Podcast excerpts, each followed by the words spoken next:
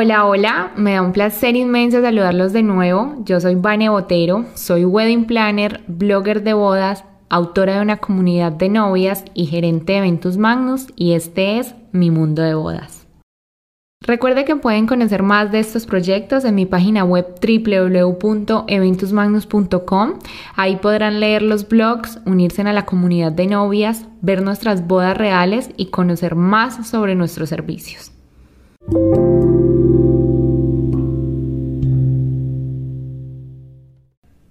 Y bueno, este es mi primer podcast sola y a partir de hoy quiero empezar cada uno de ellos con una pequeña reflexión, un recomendado, quizá algún tip, algún aprendizaje pequeñito. Y el día de hoy va a ser motivarlos a escuchar.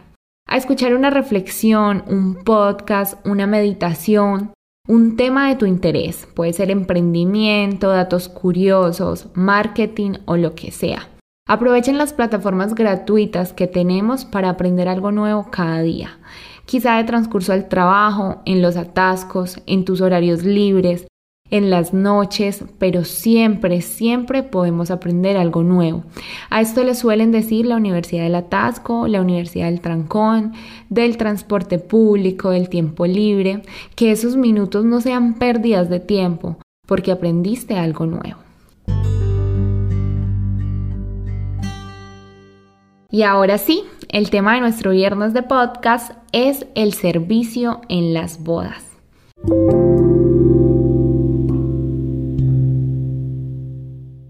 Es un tema bastante amplio que no solo toca nuestro sector de bodas, sino cualquier sector donde el trato con el cliente sea directo, donde necesitemos que su experiencia sea totalmente grata.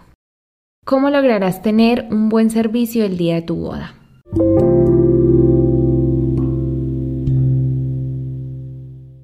Hablando desde mi punto de vista de cómo yo como planeadora de bodas lo hago, les voy a contar.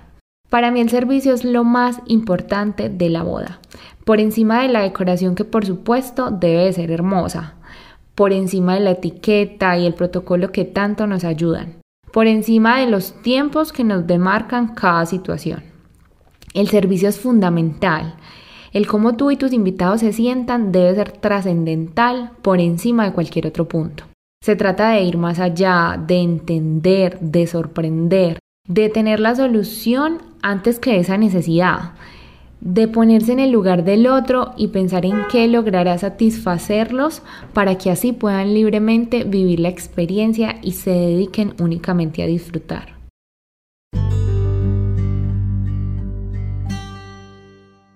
Quizá hablando de servicio, automáticamente pensamos en los meseros, en los que están pendientes de servirte durante toda la noche. Y sí, totalmente, ellos tienen una responsabilidad inmensa y por ello les exigimos preparación.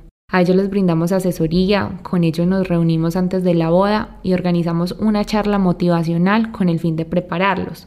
Pues porque todos los días no son buenos, porque detrás del servicio existen personas que quizá tengan sus días malos y sus rostros lo pueden reflejar, aunque yo soy partidaria de que para darle la cara al público hay que estar preparado. Porque ellos van a un evento social, tus invitados van a un evento social a divertirse y no deben toparse con algún ser humano quizá indignado, capaz de dañarle su celebración, por la cual han luchado tanto. Con mucha frecuencia en mis asesorías con las parejas Escucho muchísimas quejas de celebraciones anteriores donde les ha ido súper mal, donde han tenido como pequeños actos como la espera, como la comida fría, como el mesero grosero o como el proveedor que no cumplió con sus tiempos de entrega ni con los requerimientos del cliente. A raíz de cada fallo del que nos damos cuenta, debemos crear nuestras fortalezas,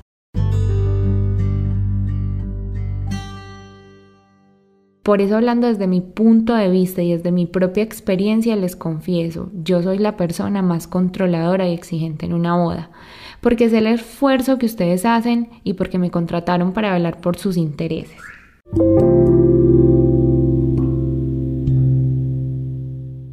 Ahora, el brindar un servicio, por supuesto, se verá reflejado en la calidad de la que contratas. Siempre pongo el ejemplo más fácil. Llevar a tres meseros que atiendan a 100 personas no te garantizará un excelente servicio. Es preferible llevar a 10 meseros, que cada uno atienda una única mesa y la atienda muy bien, que le permita conocer quizá hasta el nombre de sus comensales para así poder ofrecerles un mejor trato, que conozca sus gustos, sus intolerancias, sus alergias y pueda darle un trato personalizado a esa mesa. Eso, eso es un buen servicio, pero por supuesto eso cuesta. Y ahora este ejemplo lo puedes llevar a cualquier ámbito. Enfocado en las bodas te daré varios consejos. Siempre, siempre deberás sentirte cómodo con el proveedor que elijas, que te entienda, que transmita sus opiniones, que te aporte algo, que logres sentir que él está a tu favor y que velará por conseguir lo mejor para ti. O sea, que logres verlo como un aliado. Porque ya no solo es calidad, siendo la calidad sumamente importante, ya se trata de ir más allá, porque hay mucha gente buena con un talento enorme, pero no saben de atención al público. Recuerda siempre también que lo barato sale caro, que los proveedores que cobran bien por sus productos es porque se esfuerzan en brindar también un buen servicio. Ellos se preparan, asisten a conferencias, se capacitan con frecuencia para ofrecerte lo mejor ese día. Entonces a ti futura novia o novio que me escuchas, te invito a que analices muy bien tus proveedores. Pregúntale siempre cómo ejercen su servicio. Pídeles detalles. ¿Cuál será su código de vestuario? Porque en una boda todos tenemos exigencias en el vestuario. ¿Qué horarios tienen? ¿Con qué ellos son afines? Y plantéate si son afines con tu tipo de boda, para que puedas tener la plena confianza de que todo el equipo junto velará por ti. Bueno, esto ha sido todo por hoy, espero les haya sido de gran utilidad. Recuerden que yo siempre estoy dispuesta a resolver dudas, inquietudes. Pueden contactar conmigo por cualquiera de mis redes sociales o mi número de telefónico. Ahí siempre estaré para ustedes. Muchísimas gracias. Yo soy Vane Botero y este es mi mundo de bodas. Chao, chao.